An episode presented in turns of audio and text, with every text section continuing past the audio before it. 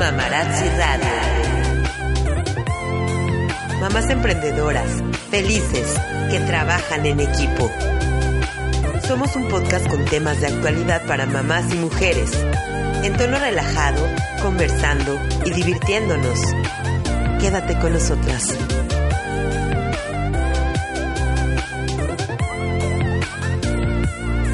Hola mamarazzis, ¿cómo están? Muy buenas tardes. Bienvenidas a un podcast más de Mamarazzi Radio, grabándolo hoy.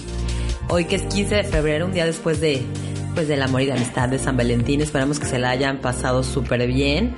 Mi nombre es Audrey Arronis. Hoy estoy un poco más ronca de lo normal. Tengo voz sexy. Estás muy sensual con esa voz. Sí, yo me llamo Audrey Arronis. Estoy con mi compañera Sujei. Hola, Sujei. Hola, hola, Audrey. Hola, eh, Mamarazzis. Pues sí, estamos contentas. Quienes tuvimos un San Valentín lindo ayer, pues estamos contentas todavía 15, todo, bueno, todos los días. Típico que siempre existe el Grinch, que la verdad yo antes era un poco de esos, de que, ay, que San Valentín, que solo comprar cosas y así. Y no, pues la verdad es que sí está padre de pronto celebrar un día especialmente al amor. A lo mejor no comprando cosas, porque pues no, no compré nada. Pero pues sí como que fue un día especial así con mi esposo, con mi hija. Está padre, ¿no? No, no tanto irte por el lado de la Sí. mercadotecnia, sino más bien Sí, no, no es como gastar, sino pasar momentos este, importantes con las personas que quieres, ¿no? Que digo, claro, eso se tiene que hacer siempre, pero pues un día especial está padre, está padre. Y pues a lo mejor el tema que, que vamos a tocar el día de hoy tiene mucho que ver con eso, porque desde el amor propio es importante. Creo que el amor propio es lo básico, ¿no? Lo básico para poder amar a los demás, porque si no te amas a ti mismo, pues Si no tienes una buena relación contigo, creo que no tienes buenas relaciones este inter, intrapersonales, interpersonales. Interpersonales. Interpersonales. Tienes que tener primero una buena relación intrapersonal, Intrapersonal. para tener buenas relaciones interpersonales. Y de eso se trata de lo que vamos a hablar de hoy, del autoconocimiento. Autoconocimiento, cuerpo y bienestar, que nuestra invitada del día de hoy nos viene a hablar de un taller que va a impartir. Claro que sí, ella es Elsa, Elsa Solís. Ella es eh, psicóloga y además es este pues psicoterapeuta, máster en autoconocimiento, sexualidad y relaciones humanas en terapia de reencuentro de eh, por la Universidad de Alcalá de Henares en España. Elcita, ¿cómo estás? Ay, pues muy contenta de estar nuevamente con ustedes compartiendo este espacio y bueno, como siempre, pues eh, me sumo a su interés de, de traer a la mesa temas que nos ayudan al crecimiento personal. Con Elsa hicimos uno de nuestros primeros pr- programas. Sí, que que el segundo, ¿no? el segundo programa. Sí, sí, sí, ya pues, tenía un buen rato Sí, que no qué bueno, qué bueno tenerte de vuelta, Elsa. Y me, me gustaría leer, eh, pues como el flyer que nos, que nos presentas, porque dice algo bien bonito. Dice, lo único que realmente nos pertenece es nuestro cuerpo. El autoconocimiento y, la relación con los otros se, de- se deriva de cómo nos relacionamos en el adentro y el afuera. Nuestro cuerpo es la frontera. Platícanos, Elsa. Así es. Bueno, pues, pues este taller mm, tiene que ver justo con encontrar la relación de esos tres conceptos que dan nombre al taller, autoconocimiento, cuerpo y bienestar. Y pues bueno, mm, empezaría hablando un poquito del primero, ¿no? Autoconocimiento. A veces cuando pensamos en el autoconocimiento, pues nos vamos a lo mejor a aspectos como muy básicos que definen nuestro nuestra idea de quiénes somos, ¿no? A lo mejor digo, no, bueno, si me conozco, soy mujer, tengo ciertas características físicas y a lo mejor puedo irme algunas características más internas de lo que yo creo que me define, ¿no? Soy eh, responsable o capaz o eh, introvertida, etcétera, etcétera. Pero en realidad el autoconocimiento mm, tiene que ver con un análisis más profundo, ¿no? Una mirada como mucho más profunda que nos permita entender quiénes somos y cómo nos sentimos, ¿no? Para poder irnos encaminando al bienestar, ¿no? Que el bienestar también tiene muchos aspectos, pero el bienestar como en el amplio sentido de la palabra, pues eh, abraza como muchos aspectos nuestros. Entonces, digamos que eh, para llegar al bienestar o para eh, encaminarnos a ese propósito de vida, pues necesitamos revisar algunos aspectos en los que el cuerpo va a ser un aliado fundamental en esta tarea. ¿Por qué el cuerpo? Eh, en el cuerpo está grabada nuestra historia, ¿no? Están grabadas como los mensajes, creencias, etiquetas que nos han eh, hecho crearnos una idea de nosotros mismos. Y entonces, bueno, pues en este taller vamos a mm, trabajar desde una metodología muy linda que nos permite irnos reconciliando con el cuerpo, ¿no? Y reconciliando con el cuerpo en sus aspectos pues internos, ¿no? Es decir, lo psicológico, lo emocional, lo espiritual y en sus aspectos externos, ¿no? O sea, el, mero envase, digámoslo así, ¿no? Entonces, bueno, pues, pues sobre esos tres temas son, eh, son los temas que vamos a estar trabajando en el taller y, eh, pues bueno, a partir de, de procesos mm, grupales y vivenciales, pues vamos a estar como intercambiando nuestras reflexiones, ideas y Oye, podría ser como esta, eh, como dices, traemos temas a la mesa como de, interés de todas las mamarazzis, de nosotras mismas, ¿no? Pero podría ser este el autoconocimiento de nuestro cuerpo, de nuestro ser, como la raíz de tantas, de tantos temas como por ejemplo, este, no sé, ahorita que hablabas de, del, del, reconocerse, del, del, del aceptarse, del quererse y todo, este, por ejemplo, de los problemas que tenemos con la con el sobrepeso o a lo mejor los problemas que tenemos, este, eh, hablamos también en alguna ocasión en, con, con, otras eh, eh, especialistas de la y terapeutas de la violencia, este, como muchos temas que tienen que ver obviamente con el ser humano y con nosotros mismos, ¿no? Entonces creo que conocerse, saberse cómo es uno y, poder como reflejar todo esto interno al, al, exterior sería como, como la raíz. Y estando bien como de esa manera puedes tener un, un mejor em, una mejor relación. Muchas gracias por tu pregunta y reflexión, porque, porque además me das la pauta para poder insertar este taller eh, en una estructura que para mí es muy importante y tiene que ver con la cuestión social, ahorita que hablabas de qué tanto tiene que ver con, eh, pues ahora sí, la no aceptación o a veces las dificultades que tenemos para aceptarnos y vivirnos en paz en el cuerpo, ¿no? Entonces, sí me gustaría también dar como el contexto, ¿no? Eh, y creo que ahí lo social tiene un, un papel súper importante, porque por ejemplo hablando para las mamarazzis, ¿no? De, de lo que nos ocurre a las mujeres en el cuerpo, mucho está influenciado por esa expectativa que se tiene, ¿no? De, de, ser como casi las top models, ¿no? Y además eso va cambiando a través del tiempo, ¿no? Entonces es una lucha interna por tratar de estar en paz con el cuerpo, ¿no? Porque pues ahora tengo más, ahora tengo menos, ahora me sobra, ahora me falta, ¿no? Y eso... Eh, pues me parece que particularmente mm, resulta muy difícil para las mujeres querernos en, dentro de una estructura social que está diseñada para rechazarnos, ¿no? ¿En qué sentido?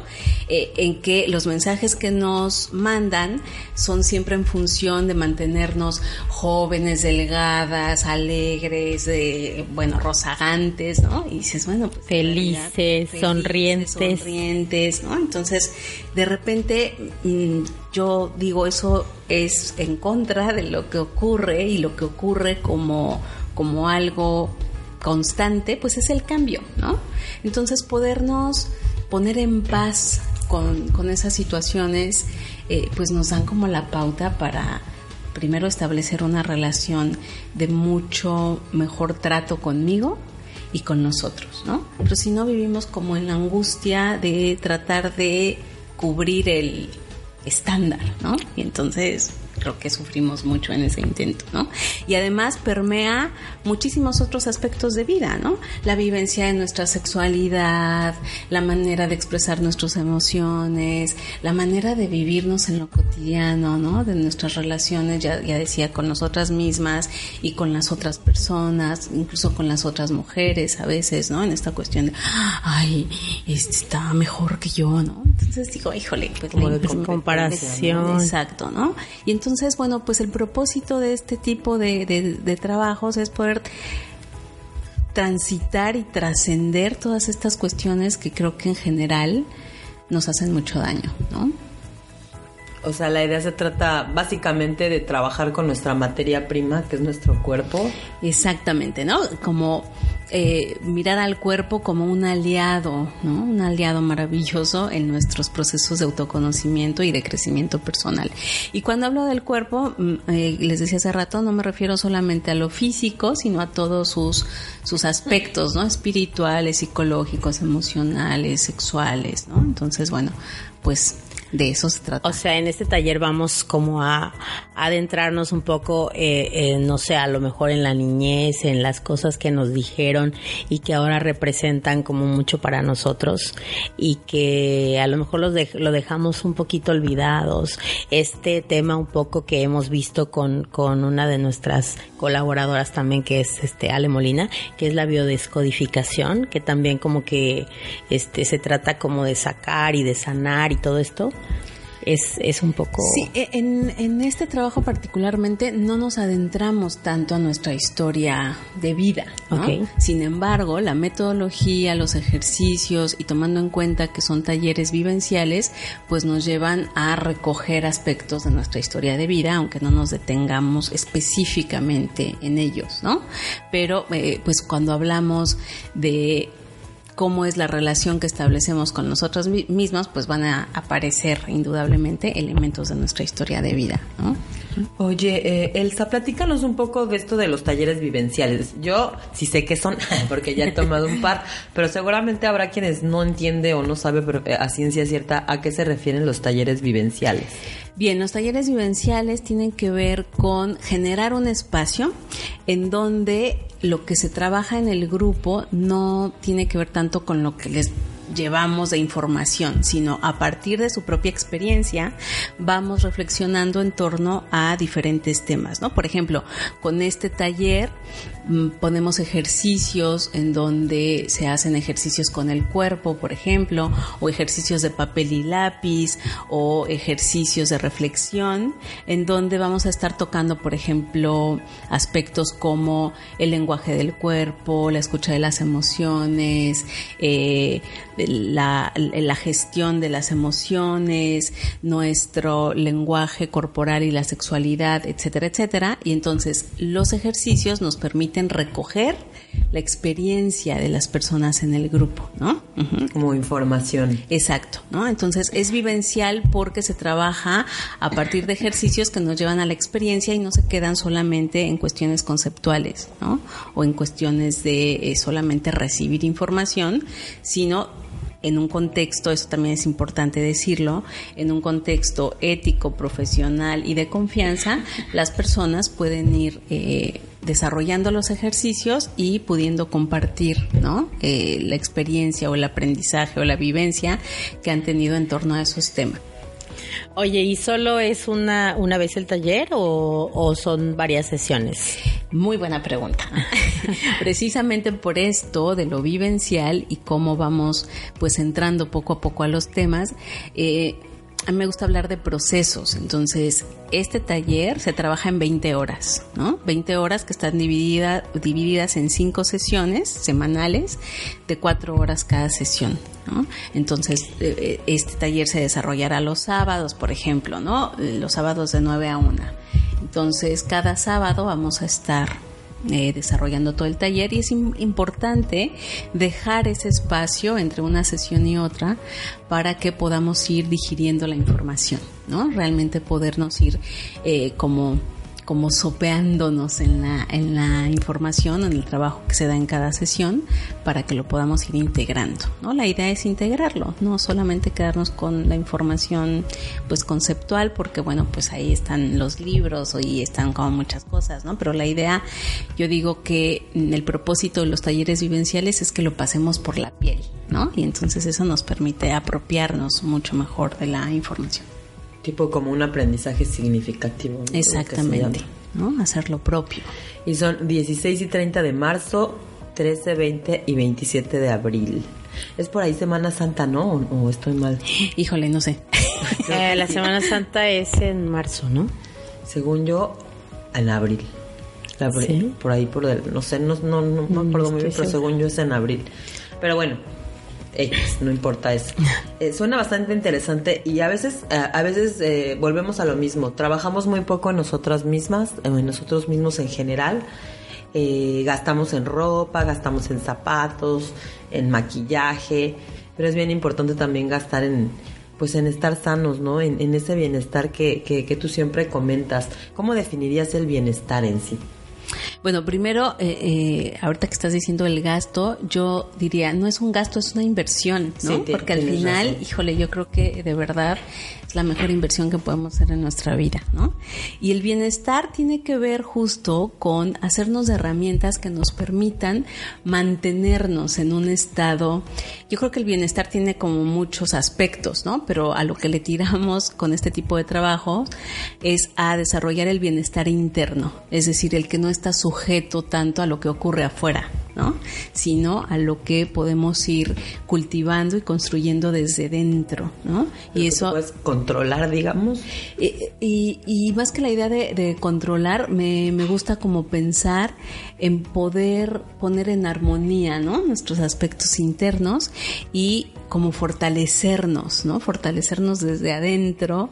Y esto no quiere decir que el bienestar esté, no sé, ¿no? Eh, como como metido en la idea de que todo está, va a estar bonito. No, el bienestar interno tiene que ver con podernos relacionar mejor con lo que ocurre en la vida, que a veces podrán ser eh, experiencias gratas y a veces no tan gratas, pero en la medida en que cultivamos ese bienestar como más permanente, ¿no? Que es como un estado de, pues no sé, yo lo, lo describiría como un estado de, de tranquilidad, de paz. Como sano, ¿no? Exacto, ¿no? Como un, eh, yo creo un bienestar o un, no sé, un interior sano que puede enfrentar. Puede ser muy subjetivo, ¿no? A ver, ¿cómo, cómo, ¿cómo podría yo identificar si realmente tengo bienestar interno? Porque estamos hablando básicamente de eso, ¿no? De un bienestar interno.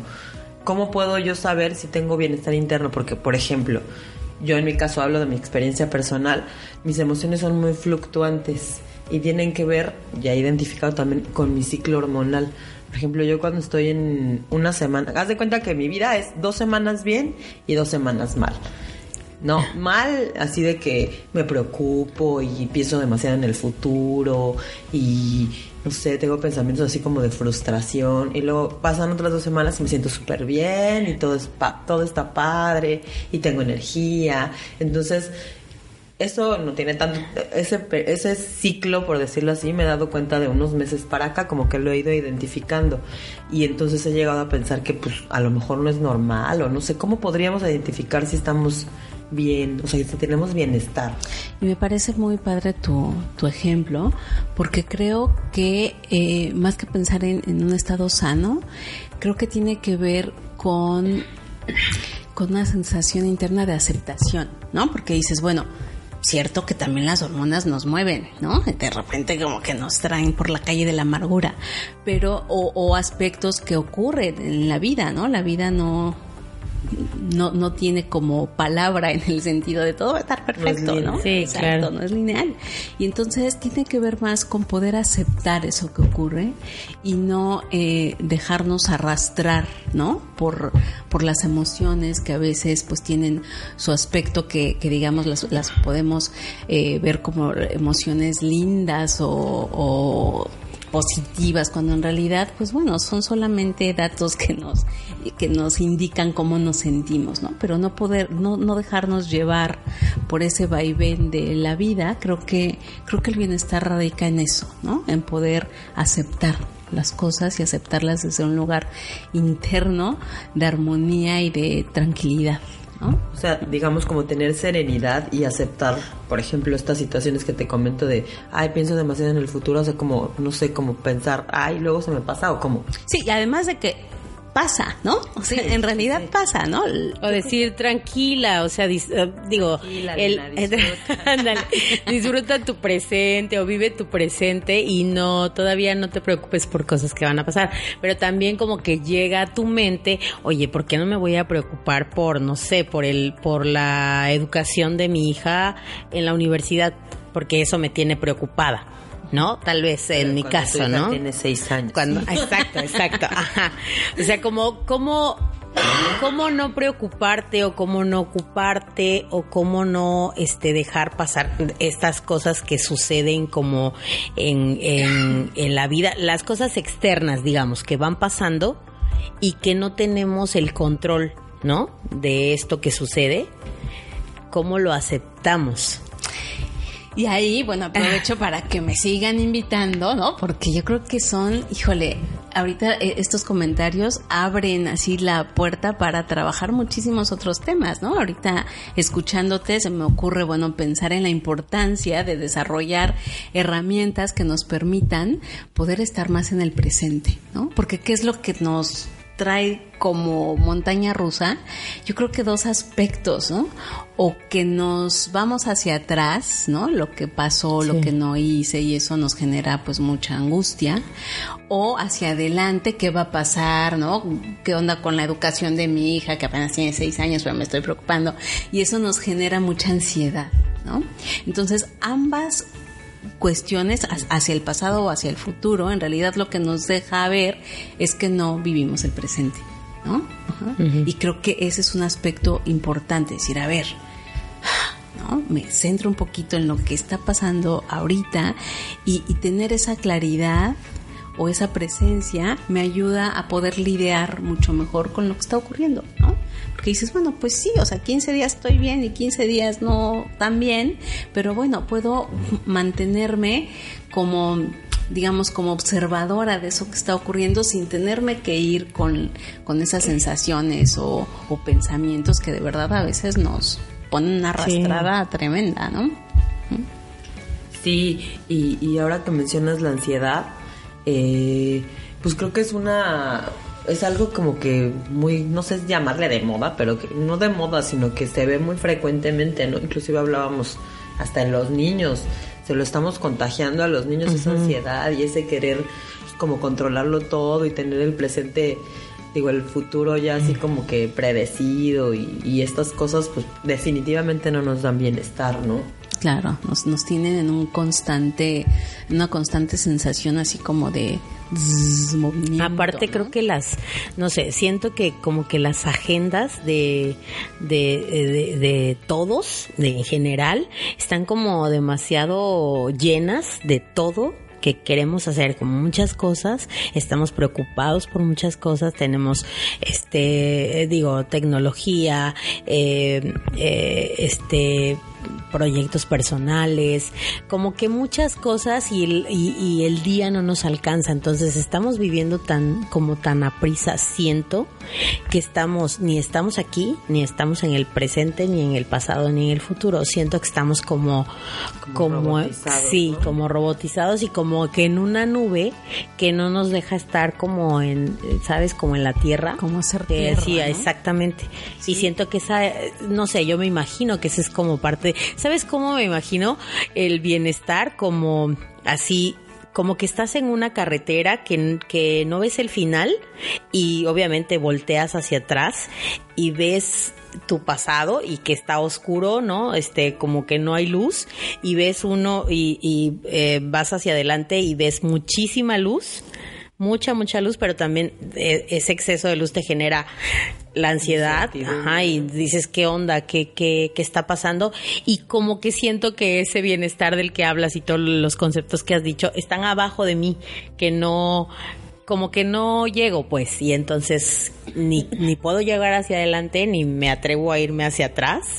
Pero sabes que me gusta mucho la, la metáfora que estás utilizando porque dices, al final siento que ahí está abajo, ¿no? Entonces, en la medida en que nos quitamos como todo esto, podemos conectar con ese potencial que tenemos de estar bien, ¿no? Porque si bien dice, ahí lo veo por abajo, todavía no aterrizo en él, pero me pareció muy lindo ver que ahí está, y que a veces de verdad el, trabajo tiene que ver con, con irnos quitando todo lo que le hemos echado encima y que no nos deja conectar con esa esencia y con ese potencial que tenemos los seres humanos para estar bien.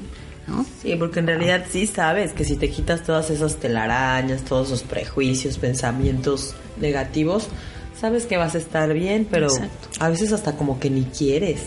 Y, ese, ese es otro tema, ¿no? Porque además creo que también es muy cultural, ¿no? Esta cuestión de, a veces aunque sé que puedo estar bien, no, es, no, no, no sé si no es que no queramos, pero no estamos habituados a ello.